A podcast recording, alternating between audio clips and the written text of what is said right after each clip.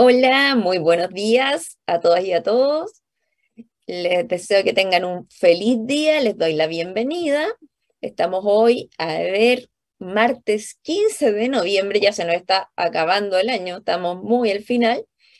Alexis, ¿cómo estás? Buenos días. Buenos días, Itacati. Muy bien, muchas gracias amigos y amigas por estar acá en nuestro nuevo programa de Punto Conexión. Muy bien, con mucha energía como, como mes de noviembre. Así que todo bien. ¿Y tú, Katy, cómo has estado?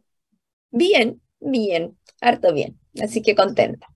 Excelente. Oye, ¿qué hemos tenido en las últimas semanas, Katy? El mercado sigue, sigue bien movido con hartas noticias, ¿o no? No para. O sea, yo creo que la pregunta sería al revés, Alex. ¿Qué no hemos tenido en las últimas semanas? Yo creo que eso se ajusta más.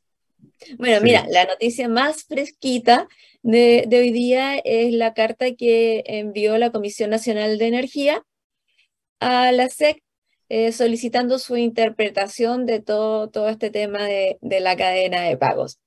Em, yo sé que tú manejas mejor que yo ese tema, así que te dejo a ti para que lo comentes. Sí, mira, yo la leí ahora rapidito, en realidad, y la primera lectura que, que, que, hago, digamos, a lo mejor igual lo podemos comentar con nuestro siguiente invitado, que también sabe mucho más que nosotros de esto, ¿eh? con Carlos Finat, que lo vamos a tener lo tenemos en un ratito, es que efectivamente la CNE yo, entendí que ya hizo la interpretación y efectivamente ya eh, eh, responde, digamos, a, que em, no, no, debieran darse, no debieran votarse los contratos con las distribuidoras, tanto de María Elena Solar como de Cabo Leones 2. Lo que solicita a la SEC es una interpretación de cómo tratar esos retiros, que es un poquito distinto. ¿ya? Así que en, realidad ya hizo la interpretación y le está pidiendo a la SEC que, que, que, diga cómo tratar esos retiros, porque técnicamente es un poquito distinto, ¿ya? Es un poquito, técnicamente no es, no es tan trivial, así que eh, yo creo que estaría, lo vamos a ver con Carlos, a lo mejor estaría más o menos cuajando esto ya, y se estarían, se estarían un poco resolviendo algunas dudas que teníamos con si efectivamente esta empresa si dejan el mercado a corto plazo, ¿qué es lo que pasa con los contratos de largo plazo con, los clientes regulados, con la dichuera? Que será la gran pregunta y aparente, aparentemente se estaría eh, resolviendo. Eh, eso, ¿qué más pasó? Bueno, la semana, también podemos ver, creo que la semana pasada se activó esta famosa línea de Chile-Argentina. Ah, sí, eso es realmente relevante bien relevante, sobre todo para el tema de, los, de, los vertimientos, ¿ya? Podríamos también comentarlo ahí con, con, con, Carlos. ¿Y qué más teníamos? Katy, la mesa, la mesa público-privada también, no sé si se reunió el jueves pasado. Eh, me, parece que la reunión es este jueves, no sé si se reunió el jueves pasado, ahí no, no estoy al tanto, perdí un poco el hilo. Oye, sobre este tema de las conexiones internacionales, eh, yo encuentro que más importante que, que específicamente lo, el, el, vertimiento que se va a evitar es, el, es la implementación, es que estemos avanzando con las conexiones internacionales. Yo creo que ese es el hito que hay que destacar y hay un gran trabajo atrás. Entonces, eso lo encuentro sumamente importante y para celebrarlo. Así es, así es. Así que harto tema, eh, vamos a ir, eh, Katy, a la primera pausa y estamos de vuelta con un tremendo invitado, Carlos Finat, muy reconocido en el sector eléctrico, muchos años trabajando y aportando, sobre todo eh, en el, fue director ejecutivo de, de, Acera por varios años, digamos, y así que tenemos harto tema para hablar con, con Carlos. Así que manténganse en línea y volvemos de vuelta a la primera pausa. Historias desde los protagonistas en divoxradio.com.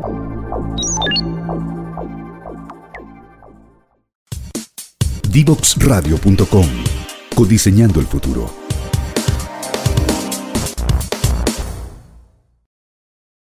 Bueno, ya estamos de vuelta. Le damos la bienvenida a Carlos Finat. Muy contentos de contar contigo, Carlos. Te agradecemos mucho que hayas venido al programa. Em, Carlos es una persona que eh, ha estado mucho tiempo en el sector y yo creo que a Carlos, independiente de lo que piensen uno o otros, tenemos que reconocerle que fue el precursor de que tengamos tanta energía renovable hoy en día en Chile. Si bien obviamente no es el único, pero gran parte yo creo que eh, fue gracias a Carlos, así que eso te doy como bienvenida. Hola Carlos, ¿cómo estás? Hola Katy, hola Alexis, la verdad que es un honor estar eh, en este programa con ustedes, que son también referentes en el sector y que además han abierto esta instancia de conversación que yo creo que es muy importante. Ah, he visto varios de los programas anteriores y me parece que el estilo de entrevista ¿verdad? y la forma del diálogo que se da es muy útil para formarse las opiniones, donde temas que evidentemente tienen distintas miradas. La verdad que te agradezco mucho el título de precursor, pero en realidad hay gente que hizo tremendo esfuerzo en los primeros años y gente como eh, Antonio Horvat, ¿verdad? Lamentablemente fallecido, que fueron clave en hacer las primeras leyes. Yo creo que a ellos se les debe eh, abrir la puerta para todo lo que pasó después. Sí, sí, en todo caso, sí, sí fueron varios, pero tú fuiste muy importante dentro de, del mix, así que... Creo que yo hablaba más, digamos.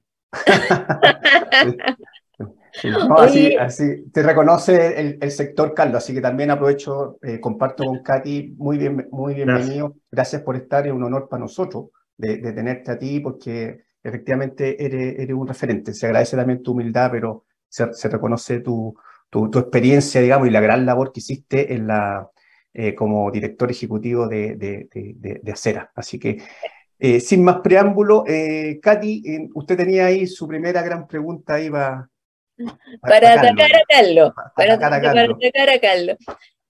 Mira, lo importante es que sabemos que contigo podemos hablar de cualquier cosa y en ese sentido mi pregunta, mi primera pregunta va a ser bastante amplia y quiero preguntarte, ¿qué consideras tú que es lo más crítico que estamos enfrentando hoy en día en el sector eléctrico? Eh, ¿Qué es lo más complejo qué es lo que debemos priorizar. Y bueno, también puedes hablar de, lo que viene después, pero ¿en qué tenemos que poner el foco? Porque tenemos muchos puntos abiertos, muchas crisis, entonces, ¿dónde nos enfocamos? Mira, ver, yo soy convencido de que no hay una sola cosa que sea la más importante. Eh, hay cosas que tienen más impacto que otras, por cierto, pero Aquí no hay una bala de plata que uno diga, mira, nosotros apuntamos a esto y resolvemos el problema en, su, en un 80%. ¿ah? Tal vez se generó en un momento la expectativa de que la ley de almacenamiento podría haber sido eso, pero no es eso. Eh, el sector eléctrico es una complejidad tal, ¿verdad?, que requiere un tratamiento en distintos aspectos. ¿ah? Entonces, detrás de eso yo diría que tal vez lo más, lo que más se necesita en este momento es tener un plan. ¿ah? Me llamó mucho la atención una columna que publicó eh, el profesor Verdejo de la Universidad de Santiago, en que puso esto encima de la mesa. ¿ah? Y la verdad es que nos estamos moviendo en un proceso de descarbonización, iniciado ¿verdad? con el acuerdo de retiro de las centrales de carbón en el gobierno pasado, que nos se mueve en función de un plan que contemple todas las variables eh, que son necesarias para que un plan de este tipo sea exitoso. Y definitivamente, esto eh, podría ser discutible por algunas personas, pero estoy convencido de que el mercado no va a dar las señales eficientes para que esto ocurra. Por lo tanto, se necesita una regulación. No estoy planteando que se debe intervenir el mercado. Lo que hay que hacer es regular el mercado de tal manera que, ¿verdad?, entre regulación, entre mercado, eh, entre políticas se logre ir en una senda. Eh, y, y, te voy a dar algunos números para respaldar esto. Eh, hoy día ya el sistema eléctrico ha logrado tener participación horaria de 68% de energías principalmente solares y eólicas. 68%, es más de dos tercios de la energía generada. Esto pasó el día 15 de septiembre.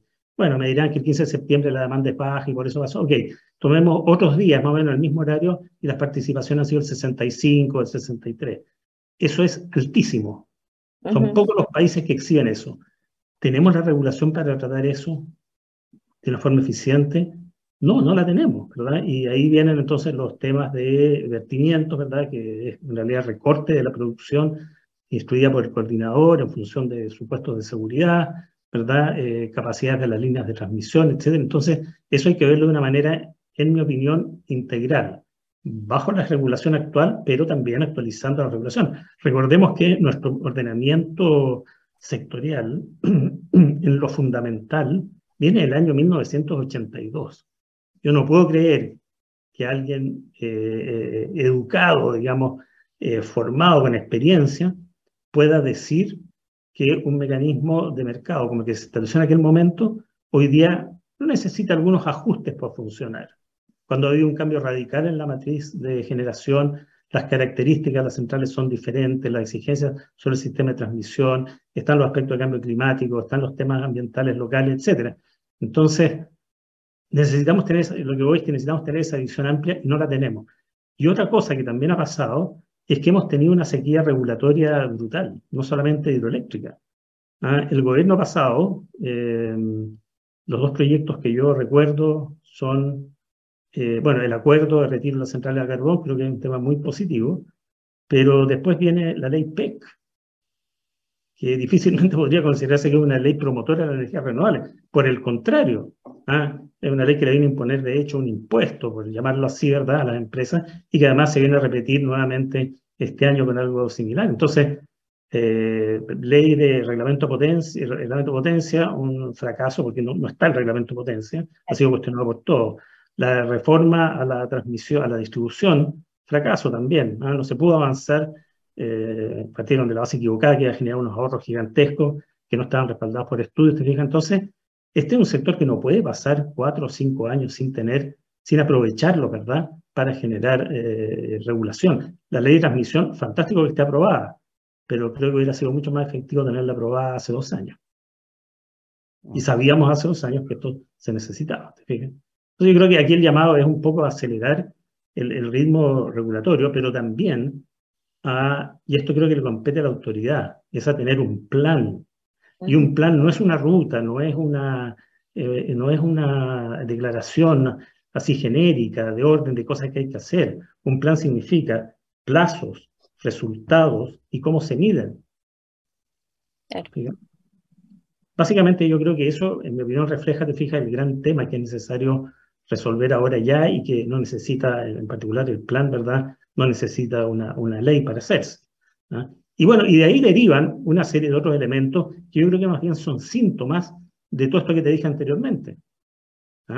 Eh, hoy día en la mañana se supo el último informe RECAI de Ernst Young, que es el Renewable Energy eh, Country, Country Attraction eh, Index. O sea, mide el atractivo de un país como destino de inversiones en renovables. Estuvimos varios años entre el puesto 11-12, bajó al 14 y en este número bajamos al 17 con una previsión posible de que siga bajando y probablemente va a bajar. Entonces, no es que Ernst Young que hace esta lista ahora tenga algo contra Chile, ¿ah? sino que objetivamente, en estos parámetros de medida, que se han venido aplicando consistentemente año tras año, Chile ha bajado. Entonces, no busquemos explicaciones alambicadas, ni tratar de que esto, eh, que es una mala noticia, se convierta en algo que se puede dejar pasar. Yo creo que hay que atender eso, porque ese documento es leído por inversionistas, los propietarios de las instalaciones, ¿verdad? Eh, eh, los, organismos internacionales. Entonces, es necesario atender a ello. Oh, perfecto. Carlos, yo tengo, yo, comparto contigo y creo que Katy me puede, creo que hay varios invitados que de alguna manera Em, apuntan a lo mismo. O sea, efectivamente, cuando uno va sacando eh, las cosas, de, alguna manera hay una percepción de que efectivamente no, no, hay un horizonte, no hay un plan, no sabemos para dónde vamos y, se ven puras cosas en el corto plazo, que está bien, que es parte del transiente, ¿cierto? Pero efectivamente eh, perdemos la visión de, largo plazo, que yo entiendo que, principalmente se le atribuye a, a las entidades gubernamentales, digamos. Pero desde el punto de vista, del punto de vista privado, Carlos, tú que estuviste mucho también desde el punto de vista de la asociación gremial, sobre todo de acera, digamos, eh, ¿cuál, es, ¿cuál es la opinión que tú tienes de, de, de las asociaciones del, sector privado? ¿Qué, responsabilidad tiene eh, efectivamente en, en, histórica, digamos, ya mirando para atrás, digamos, eh, en esta falta, digamos, de, de, regulación y falta de visión de, largo plazo, este plazo que tú este, de, esta, de, este, de, esta, planificación de largo plazo que tú, que tú mencionas? a ver, yo puedo hablar del periodo que yo fui director ejecutivo de Acera y en todos los ministerios tuvimos reuniones iniciales con los respectivos ministros y, y ministras para entregarles una propuesta de agenda, que fue muy bien recibida en la reunión, pero de la cual nunca más recibimos un feedback. ¿Ah? En materias importantes. ¿ah? El, tema, el tema de, las congestiones es un tema que se ha planteado sistemáticamente en los últimos años. Y lo que entiendo, yo ya no estoy ligado a Acera y no hablo por Acera, pero lo que yo entiendo es que Acera ha planteado nuevamente estos temas en la mesa que se está haciendo con la Comisión Nacional de Energía. ¿ah? Y no se entra en el fondo del tema, que en mi opinión es que hemos sido, yo creo que hay cosas en las cuales la regulación chilena puede dar un ejemplo a nivel internacional, sin duda. Pero hay otras cosas en las cuales simplemente hacemos oídos sordos a la experiencia internacional, y eso tiene que ver con la definición de los niveles de seguridad del sistema. El concepto de seguridad de servicio es un concepto que está ligado con el despacho económico, ¿verdad? Y con el acceso abierto según los tres principios de coordinación que establece la ley. ¿ah? La ley, por mucho que esté en orden, eh, eso no significa nada, no establece una precedencia, pero lo que sí dice expresamente es que tiene que ser un eh, eh, costo de operación, ¿verdad?, para cumplir con un nivel de seguridad prefijado. La seguridad se puede medir, se puede caracterizar. ¿Y eso qué significa? que cuando tú aplicas el criterio n-1, hay un costo asociado con eso. Y por lo tanto, lo que se debería hacer racionalmente es determinar cuál es la solución de menor costo para cumplir con el criterio n-1 y evitar esa asociación que existe hoy día en la mente de muchas personas de que el n-1 significa de inmediato redundancia en instalaciones. La definición que hace nuestra ley sobre el código, eh, sobre el criterio N-1 es una definición funcional, no constructiva. Dice que el criterio N-1 debe ser una estructura tal que evite que una falla determinada se propague al resto de las instalaciones y permita que el sistema siga funcionando. Eh, no me la sé de memoria, pero más o menos dice eso. No dice que debe haber otro vínculo de vida, no, puede ser un automatismo. Entonces, yo creo que ahí hay temas en los cuales no han sido abordados y que tienen un profundo impacto cuando vemos a un coordinador que se siente eh, dueño y señor eh, en la definición, ¿verdad? Y se le acepta esa situación respecto al tema de seguridad, pero que no se le exige que justifique vía costo-beneficio por qué aquí una línea y por qué no un automatismo. Y más aún, un coordinador que dice que no le corresponde plantear el automatismo, sino que quienes tienen que llevar los proyectos, los automatismos, son los coordinados, siendo que es el coordinador el que tiene la mejor información. No me quiero centrar en el coordinador, pero ese es un ejemplo, te fijas, de cosas que es un elefante sobre la mesa y que hoy día no se están tratando. Y si se trataran, probablemente podríamos utilizar el sistema de transmisión con el mismo nivel de seguridad que cumpla con la ley. ¿Ah? Y, ahí hay que ponernos de acuerdo cómo se mide, cómo se modela, pero eso se puede hacer. Yo te creo que hace 20 años, cuando los computadores todavía eran más lentos, no se había investigado tanto, la definición eh, objetiva, eh, la medición del nivel de seguridad de un sistema era compleja. Y por lo tanto se, aplicaban estos tipos de, principios, de decir, ok, n-1, vínculos redundantes. ¿Por qué? Porque realmente no podemos asegurar un buen modelamiento. Pero hoy día, con todo lo que se ha trabajado al respecto, eso se puede y se hace en países. Entonces, para un país como el nuestro, te fijas, con lo que cuesta construir una línea nueva, en dinero, lo que cuesta en desgaste y en efecto a las comunidades eh, afectadas, ese análisis debiera estar, debería ser natural. Pero bueno, tenemos ahí efectos, te fijas, de eh, asociaciones que se oponen a ese razonamiento. Puede que tengan sus buenos motivos. No quisiera pensar que ese motivo es simplemente justificar mayor cantidad de instalaciones para que renten mayor eh, eh, retorno, ¿verdad?, a través de los mecanismos de compensación, de, de, remuneración que contempla la ley. Pero esas son discusiones que tenemos que abordar. ¿ah? Yo creo que se han profesionalizado las, asociaciones criminales desde hace mucho tiempo, tienen una capacidad de manifestar sus temas. Lo que no podemos dejar es de discutir ciertos temas porque a una asociación no le gustan. Exacto. Sí, Carlos, lamentablemente tenemos que ir a una pausa. Vamos, estamos muy entretenidos, pero volvemos muy cortito. Divoxradio.com Conversaciones sobre innovación, ciencia y tecnología. Divoxradio.com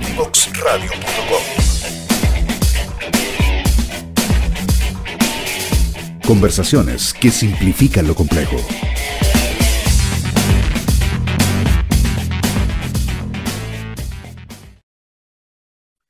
Amigos y amigas, muchas gracias por mantenerse aquí. Estamos de vuelta con nuestro invitado, con Carlos Finat, ¿ya? Él es consultor independiente, ¿ya? Exdirector ejecutivo de Acera.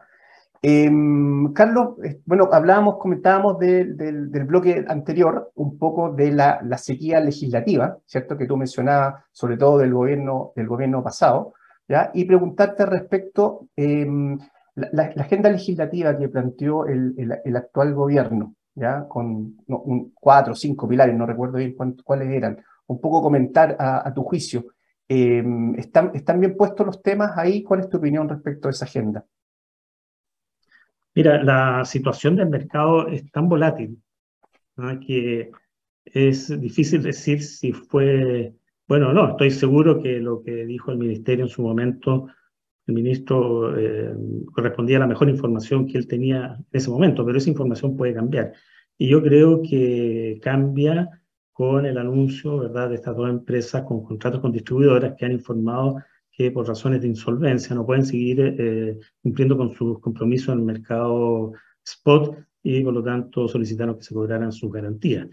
Em, yo la información que tengo, que es una información que de alguna manera está en el mercado, no hay una información privilegiada, es que hay otras empresas que están en una situación similar y que están teniendo que ser capitalizadas mes a mes para poder mantener sus el pago de sus obligaciones. Eso evidentemente no es una situación estable que pueda durar permanentemente y eh, pienso que es un tema que se tiene que abordar eh, adecuadamente. Ahora, ¿qué es ¿cuál es la forma adecuada de abordarlo? No sabría decirlo en este momento, creo que es un tema que tenemos que que discutirlo. Pero por sobre todo, lo que sí se puede hacer en el corto plazo es atender a las razones, que son varias, que llevan a una situación de este tipo. ¿ah?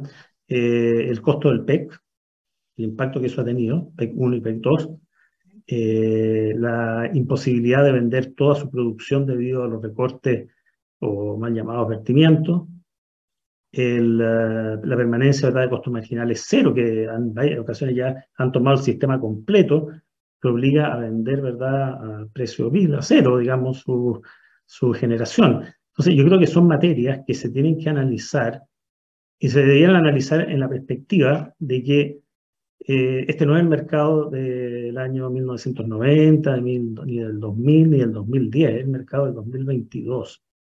¿ah? con una participación promedio de energías renovables no convencionales del 32%, con participación horaria máxima del 68%. Es una situación diferente. Y si hay que hacer cambios regulatorios, bueno, hay que hacerlo. ¿ah? Eh, porque esta situación simplemente no puede seguirse manteniendo. ¿ah? O sea, las iniciativas para optimizar el uso del sistema de transmisión. Yo creo que eso me tocó explicárselo al menos a los últimos tres ministros, eh, mientras estaba en la dirección de acera el año pasado, últimos dos ministros, digamos, eh, es lo que hay que hacer. Y no requiere ley, ¿ah? requiere una adecuada interpretación de lo que dice nuestra normativa.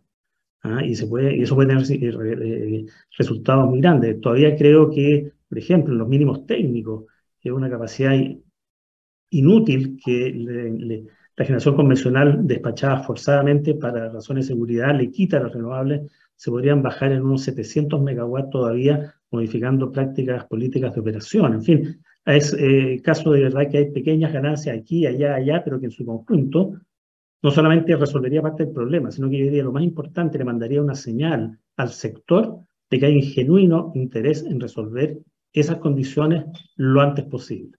No estamos pidiendo, no, la industria no pide subsidios, no pide tratamiento especial, sino que lo que pide es que haya una regulación que responda, ¿verdad?, a la situación especial en la cual estamos viviendo hoy día. Y fíjate que quisiera agregar otra cosa. Eh, tenemos una dependencia brutal en este momento con los combustibles importados. Y sorpresivamente nadie habla de eso. ¿Ah? Se pareciera ser que este es un mal que está tan inserto que no lo cuestionamos. cada 100 dólares que sube el precio del carbón en el mercado internacional, a Chile le cuesta 900 millones de dólares al año. Cada dólar que sube el gas en el mercado internacional le cuesta al año a Chile 150 millones de dólares. ¿Y quién paga esa diferencia? El cliente. ¿La va a pagar ahora o la va a pagar por efecto eh, más, adelante? Eh, o alguna empresa incluso podría entrar en problemas por, por estos tiempos de descalce con sus contratos. Entonces, el hecho de que estemos aceptando, y no se ha dicho una palabra públicamente, esa situación de shock de precios, donde pienso que el ministro de Hacienda era el principal preocupado, es preocupante, ¿se fija? Porque ¿cuál es la forma de reducir ese impacto? Maximizar el uso de las renovables. Es obvio. ¿ah? Y eso que no, no, no, no, hice el mismo análisis para diésel, que también está presente muchas veces en el sistema. Entonces, insisto, esto requiere una visión global y los beneficios son muchos. En el caso de la energía renovable se produce algo muy extraño que no se produce en otras cosas. Son la solución más limpia y la más barata y la más fácil de implementar. Normalmente esos tres elementos, ¿verdad? En las tecnologías en general, el que es mejor para una cierta función es el más caro. ¿ah? O es más largo de implementar. No, aquí se dan esas tres condiciones. ¿Eh? Entonces, eso uno diría, bueno, hay 4.000 megawatts en construcción en este momento, principalmente de centrales fotovoltaicas. Si las queremos aprovechar, necesitamos almacenamiento. Ok, tenemos una ley de almacenamiento. Esa ley por sí sola es suficiente para impulsar eh, esa, las inversiones necesarias de almacenamiento, que entre paréntesis, en un estudio que hicimos hacer el año pasado, eh, son cerca de 3.000 megawatts en almacenamiento promedio de 5 horas que se necesitan de aquí al 2030. Eh, ¿Están los reglamentos? ¿Cuándo van a estar los reglamentos que implementen eso para que las cosas se puedan hacer?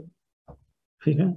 Eso es lo que yo digo, parte de este, esta carta Kant que hay que hacer. ¿ah? Eh, que, el, sector privado no lo puede sustituir. El sector privado, ah, ¿cuál es su responsabilidad? Conseguir el financiamiento, lo ha conseguido. Construir los proyectos en los plazos requeridos, lo ha hecho, lo ha hecho eficientemente. Pero no podemos, no puede el sector privado tampoco, te fijas, eh, hacer materias que son parte de la política pública. Eh, sí, Carlos, de acuerdo con un montón de cosas que has dicho y tocaste justo un punto que era la próxima pregunta que yo te quería hacer. El cliente. El cliente, porque de repente siento que estamos perdiendo el foco en el cliente. Con, todo lo que se habla, todo lo que se dice, nos enfocamos en un montón de cosas técnicas, comerciales, pero estamos perdiendo el foco en el cliente. Y, estamos perdiendo el foco en un cliente que sí, bueno, el PEC y todo eso ya, apunta al cliente, pero estamos perdiendo el foco en un cliente que eh, de un país que sigue lastimado por la pandemia, que sigue lastimado por la crisis social y que en ese sentido deberíamos poner foco en que pueda, pueda acceder independiente de todos estos beneficios que tiene eh, con, con los PEC, pero que pueda pagar su cuenta de la luz. Entonces, en ese sentido, siento que se habla mucho de un montón de cosas. Tú mencionaste lo renovable, lo más barato. O sea, estamos como perdiendo el foco de que el cliente es el que tenemos que preocuparnos de que tenga la cuenta lo más barata posible. Entonces, en ese sentido, concuerdo todo harto contigo. Y cuéntame, eh, ¿cómo ves tú lo que te estoy planteando y qué más se podría hacer? Eh, yo creo que lo que tú recuerdas es fundamental. Si el sistema eléctrico no existe para verse el ombligo, existe para suministrar energía eléctrica, ¿verdad? Al 40% eh, de la demanda, que son clientes regulados, donde está la señora Juanita, pero también está el señor XX que vive en Las Condes con la ESA, que la verdad que no necesita que le estabilicen el precio. ¿Se fijan? Yo creo que ahí hay un tema de políticas erradas en el PEC 1, en el cual no se hizo una focalización, que también le planteamos hasta el cansancio, y existía la información para hacer una focalización, y se le puso este beneficio, ¿verdad?, a todo el mundo, incluyéndonos a todos nosotros, que probablemente no necesitamos un PEC, porque hay gente que lo necesita para su calidad de vida, que le está impactando, y, se debiera haber hecho ahí probablemente a través de un mecanismo de subsidio directo, como se hace con el, con, el, el agua. Pero el cliente tiene que estar presente, entonces, cuando no se toma en cuenta estos sobrecostos que si mantenemos durante un año el, carbón se ha triplicado de precio, entre paréntesis, no subió 100 dólares, subió 200 dólares. Si esto se mantiene a lo largo de todo este año, van a ser 1.800.000 dólares que le va a costar a Chile hacer eso. O si tú quieres, es un subsidio que graciosamente se lo estamos entregando a los proveedores de carbón que definen sus precios ¿verdad? en un mercado commodity donde además hay una cierta proporción en el mercado internacional de especulación.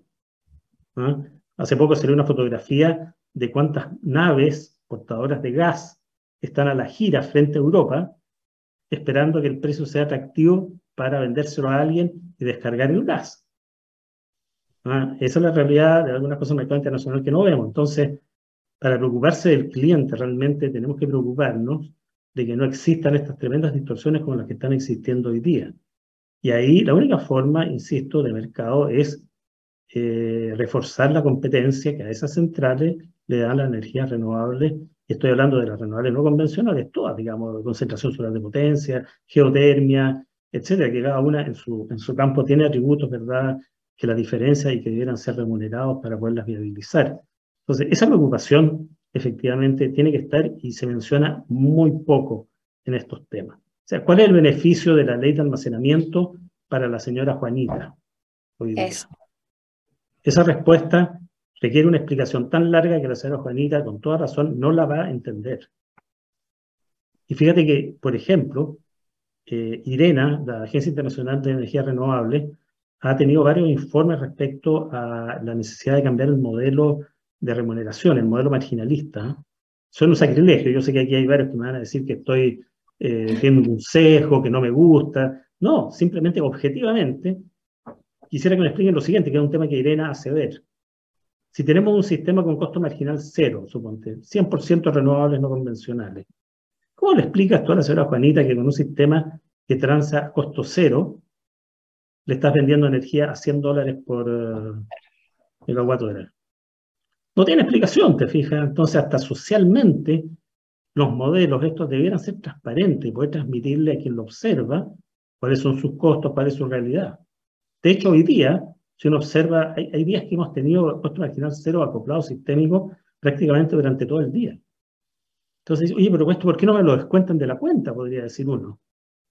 No, mira, es que hay que explicar, etc. Bueno, yo creo que esa, esa, esa visión ayudaría mucho a hacer ese plan que yo planteo, ¿te fijas? Es decir, ¿cuál es el objetivo final?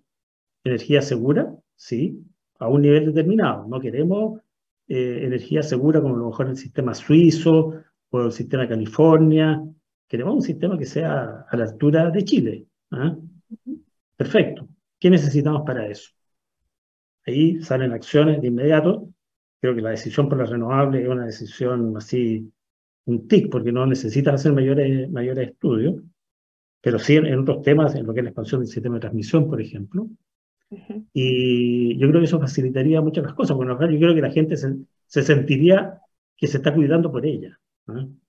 Sí. Sí, yo creo que también eh, había un problema de, de, información o desinformación, no sé cómo llamarlo, porque efectivamente como sector no hemos sido capaz de, transmitir eh, estos cambios y para qué.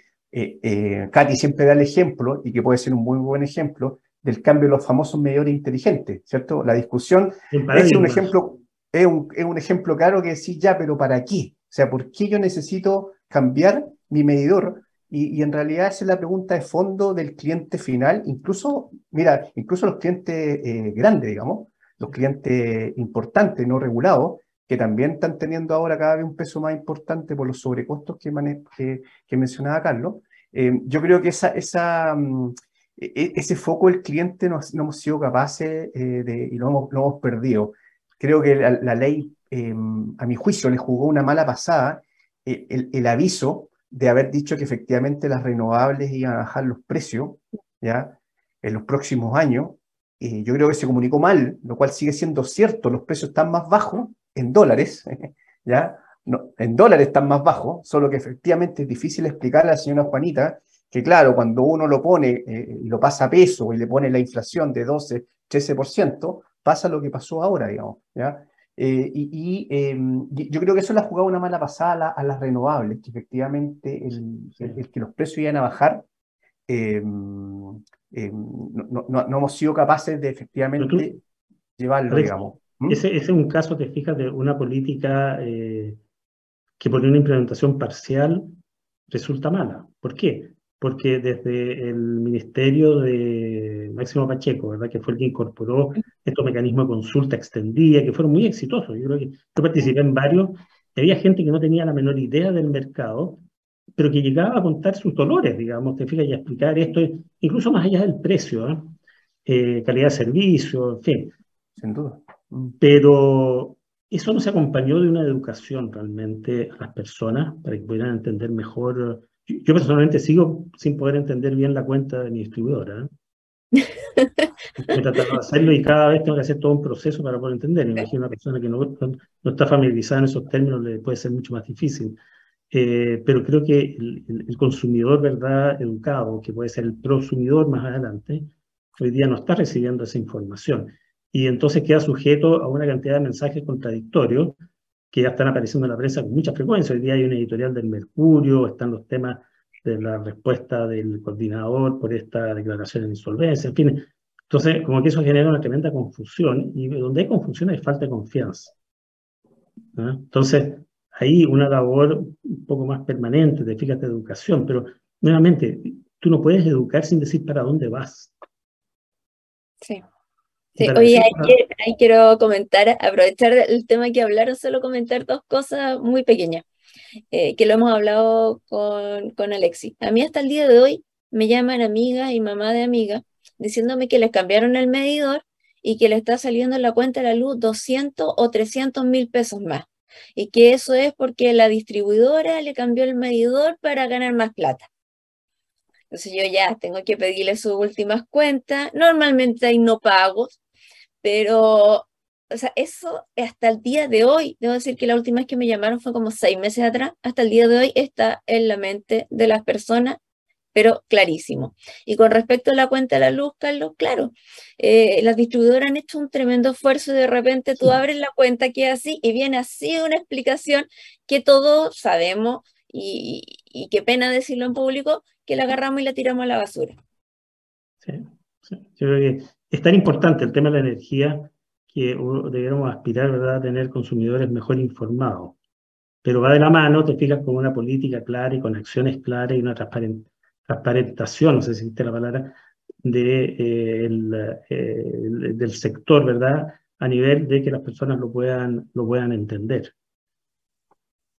¿Y por qué no empezar con los colegios? Eso es lo que hemos planteado siempre con Alex y, hemos tenido ganas de hacer un piloto o algo así. Empezar con los colegios, porque la señora que está en la casa ya no tiene el tiempo ni las ganas de aprender esto. Pero su hijo, que está en segundo, tercero medio, estuviera informado, va a llegar a explicarle a la mamá cómo funciona y quizás si empezamos ahora, vamos a tener ese prosumidor informado. Además que, se ha instalado una sensación general, te fijas, que es muy injusta en muchos casos, de que empresa igual abusador. Sí, Entonces, en el sector eléctrico, cuando se habla, claro, que yo recibí una cuenta de 300, me ha pasado, ¿ah? una cuenta de 300 mil pesos.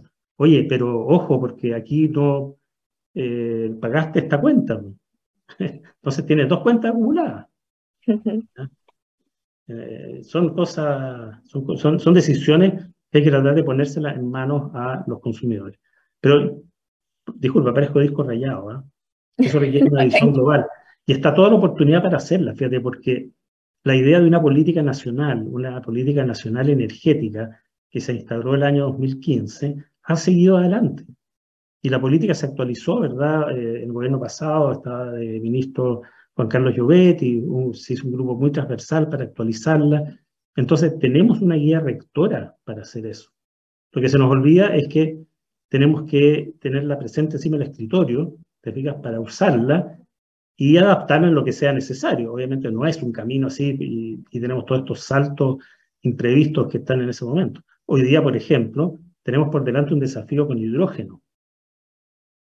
No hay ningún estudio que haya analizado cómo tiene que evolucionar el sistema para lograr los niveles de suministro que requieren esos proyectos. Recuerden que en la política de, hidrógeno se pensaba que iba a haber 5.000 eh, megawatts de hidrolizadores en construcción al año 25 y 25 gigawatts en funcionamiento al año 2030. Eso significa más que duplicar eh, probablemente la demanda en zonas ¿verdad? del sistema. Eh, perdón, es más que duplicar la demanda total de Chile dos veces, porque haciendo cuentas de, la vieja, es decir, más o menos un, un poco más. El cambio, a ver, ¿podemos aprobar los permisos que se van a necesitar para eso? ¿Ah? ¿Está la capacidad del coordinador para analizar y permitir y velar por el acceso abierto en esas condiciones?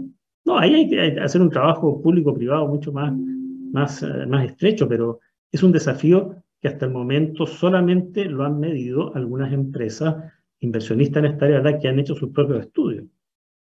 Exacto. ¿cuál, es, ¿Cuál es el impacto que va a tener esto en la próxima eh, proceso tarifario del sistema troncal? ¿Se va a considerar? ¿Se van a generar las holguras necesarias, como dice la ley? Yo tengo mis dudas. ¿ah? Tengo mis dudas porque todo eso se refleja finalmente, ¿verdad?, en, el, en costos sistémicos que son pagados por todos los usuarios. Mira, en ese sentido, Carlos, yo he levantado varias veces algo que me gustaría mucho que pasara y que es un, un trabajo más interministerial. Si bien el Ministerio de Energía ya está trabajando con un poco, un poco, solamente un poco, con el Ministerio de Medio Ambiente. Acá tenemos un montón de ministerios que tienen que estar juntos en esto, porque hasta el Ministerio del Trabajo, por ejemplo, porque esto, esto genera mucho trabajo a la gente. Entonces, eh, tú hablas del tema de los permisos y, y, realmente no hay una alineación, y es lo que nos está pasando a todos, entre los permisos. Tenemos un decreto de racionamiento y eh, Vialidad no te deja pasar las líneas, CONAF te pone restricciones, el SAC te pone otras por otro lado, eh, está el tema ambiental. Entonces, chuta, es como que tú estás remando para sacar adelante un proyecto y te, te están tirando todo, todo hacia atrás, entonces tiene que haber un alineamiento.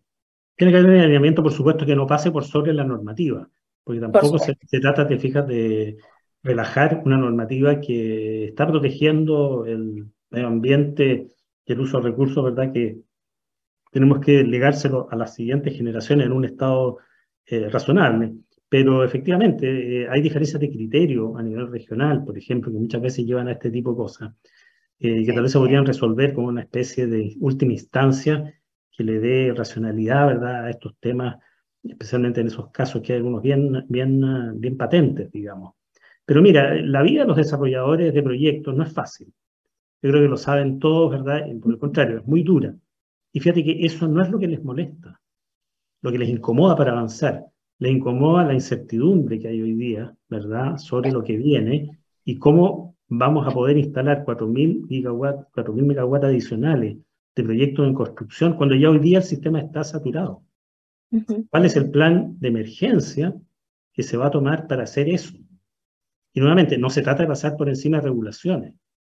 Se trata de que dimensionemos la seguridad del sistema en su justa medida y se haga uso de las tecnologías que hay hoy día, ¿verdad? Estas cosas que llaman non-wire solutions, ¿ah? que en todos los países se están eh, pensando que son soluciones para mejorar el desempeño del sistema de transmisión sin recurrir a más líneas y más subestaciones, como es habitualmente. Y te lo pongo como, una, como, como un ejemplo. Eh, pero la capacidad del sector renovable para pasar a seguir adelante frente a todas estas adversidades, yo creo que es notable. Los proyectos que se iniciaron el año 2012 o el 2011 son proyectos que se iniciaron prácticamente sin regulación alguna, quitando el espacio y peleando uno a uno con los generadores convencionales, ¿verdad? Que era para quien estaba hecha esa regulación antigua. Y lo lograron. ¿ah? Se logró. ¿Ah? Bueno, estaban las leyes, ¿verdad? De aumento de, la, de, diversificación de la matriz, que subía 10, después 20%, y eso sirvió. Pero en el detalle, en todos esos trámites que tú dices, la verdad es que no había experiencia. ¿ah? Eh, pero se logró. Yo en ese sentido, Fede, creo que la capacidad del sector para resolver esos problemas eh, es eh, alta. Eh, se han ido adaptando, además, yo creo que en un comienzo también había falencia en la presentación de repente de los estudios. Yo creo que hoy día está mucho más claro cuáles son las expectativas de la autoridad. Y lo que deberíamos aspirar es que haya una regla pareja para todo el mundo y que especialmente a nivel regional cuente con los recursos necesarios para poder eh, atender oportunamente y no caer, te fijas, en esa tentación de repente de agregarle un puntito más que va más allá de la norma, va más allá de lo renovable y que termine en lo que tú dices, que se termina discutiendo sobre cosas, creo yo, en algunos casos bastante menores, pero que al funcionario que está allá le parecen razonables, pero que tal vez me en el contexto de una política energética no afecta, eh, no hay una afectación al medio ambiente significativa y son temas que efectivamente se podrían eh, mitigar, ¿verdad?, contemplar las medidas necesarias y dar recursos a los proyectos rápidamente. Es decir, son cuatro mil y tantos megawatts los que están en construcción hoy día. Sí, ah, yo apunto, Carlos, lo que dices tú un poco más, no, no a pasar a llevar nada, sino que a tener más personal. Yo creo que es, y también políticas que sean eh, a nivel de país, no a nivel de región, porque todos sabemos que esto va muy, depende mucho de la región donde esté. Depende mucho, por eso la, la, igualdad de criterios yo creo que es muy importante impulsarla. Yo veo que algunos ministerios se han preocupado de eso, eh, tal vez no todos, eh, y la otra cosa también es que yo creo que hay un ámbito de desarrollo, de impulsar el desarrollo que sí le corresponde a todos los ministerios. Yo he escuchado de repente de que dice, mira, no, nosotros somos una autoridad en esta área, nosotros no somos una entidad eh, promotora de las inversiones en energía. Yo creo que ahí hay un profundo error. Porque política de Chile es, está hecha en la política nacional, ¿verdad? Es de promover un desarrollo basado en energías renovables. Por lo tanto, cualquier entidad del gobierno de Chile deberá tener consciente que esa es su misión. Insisto, no a cambio de relajar exigencias legales o normativas. ¿Ah? Y esa, ese, ese enfoque yo creo que no está transmitido ni nadie lo transmite a nivel de todas las entidades, que son muy celosas, obviamente, en su ámbito, ¿verdad? Y no, no quisieran que otro ministerio les viniera a decir lo que ellos tienen que hacer. Eh, ¿Será el presidente el que tiene que decirlo eh, directamente en una instrucción presidencial? No lo sé, pero sería súper bueno eh, generar esa conciencia de que esto es una política nacional. ¿ah? No es una política nacional en beneficio de empresas, no es una política nacional de desarrollo industrial, es una política pura y exclusivamente dedicada a asegurar suministro de energía limpia, segura, ¿verdad? Y a que Chile cumpla con sus compromisos internacionales respecto a mitigación de cambio climático. ¿ah? Y es una labor que le corresponde al país eh, completamente. Carlos, me gustaría aprovechar ahí, no sé si Katy me deja hacer una pregunta que tiene que ver con, con lo que conversábamos con José Manuel Contardo la semana pasada, presidente de APEMEC. ¿ya? Y un poco eh, eh, él, planteaba de que a lo mejor hay espacios, han, habido espacios que no se han aprovechado adecuadamente para poder em, poner atributos adicionales en las energías renovables, digamos. Y em, no sé si ahora estamos en una, en una, en una posición, a raíz también de, la, de, la, de, de, lo que ha pasado ahora con, la, con, los, con los problemas que tenemos de vertimiento en ciertas energías renovables que llaman variables, digamos. si, es que, hay algunos atributos, a tu juicio, digamos, que, que debieran ir compensando esto em, y, y, que, y que lo hemos dejado, digamos, en, en, particular es lo que, lo que, lo que eh, apuestan, por ejemplo, las, las, energías renovables hidráulicas, la, la concentración de potencia, SP, geotermia, etcétera, geotermia sí. ¿Cuál es tu posición al, respecto? Mira, yo creo que aquí somos víctimas de una falacia que existe hace mucho tiempo en el sistema, que es la neutralidad tecnológica. Exacto. Que es un concepto que viene de las telecomunicaciones. ¿eh? y que fue un invento que parece que fue funcional para ciertos sectores de energía y se instaló como una verdad absoluta sin estar escrito en la ley. En realidad la obligación del Estado es no discriminar arbitrariamente, que es distinto. ¿Por qué? Porque la, la, neutralidad tecnológica es no hacer nada. ¿Te fijas? No discriminar arbitrariamente significa que tú estás discriminando justificadamente y estás impulsando ciertas tecnologías por sobre otras. Los productos, eh, energía Sorry, tengo detrás una máquina de cortar pasto, no sé si se alcanza. No se escucha. No, se escucha, dale nomás. Ya. Eh, un minuto me dicen por interno. Las tecnologías son diferentes, son diferentes y tú no puedes forzar a que la energía solar se comporte como la CSP o como una termoeléctrica. Tanto es así, fíjate que Irena, su recomendación en este momento, es decir, haga un mercado de venta de energía que sea lo más eficiente posible y que opere por contratos de largo plazo. Y otro mercado que puede operar marginal, de forma marginalista, que es de todos los atributos de, estabilidad para que estas otras funcionen. Y eso lleva a un óptimo en el costo de abastecimiento. Pero esta cosa de no, mira, el que causa paga, ¿ah? eh, entonces que el viento tenga almacenamiento. Los señores que construyen viento son expertos en viento y hacen las mejores centrales y las más baratas, pero no necesariamente el almacenamiento, porque el almacenamiento no se provee por otra vía que también asegure optimalidad en su obtención y se tranza un servicio en el sistema, ¿verdad?, para que esto sea óptimo. Entonces, creo que abandonemos esa falsa idea y muy dañina de la no neutralidad, sino que discriminemos, va en el sentido de lo que tú dices, ¿verdad? De que una central geotérmica no se comporta como se comporta una central fotovoltaica. Y tratar que la fotovoltaica se comporte como una geotérmica es lo más ineficiente que hay. Muy de acuerdo, muy de acuerdo. Carlos, tenemos que terminar el programa, agradecer a los invitados. Pensé, pensé que estábamos comenzando recién. Con, con Carlos, se nos fue volando. Katy, Carlos, muchas gracias. Muy amena Muchas gracias, Carlos. Y muchas gracias por sus preguntas.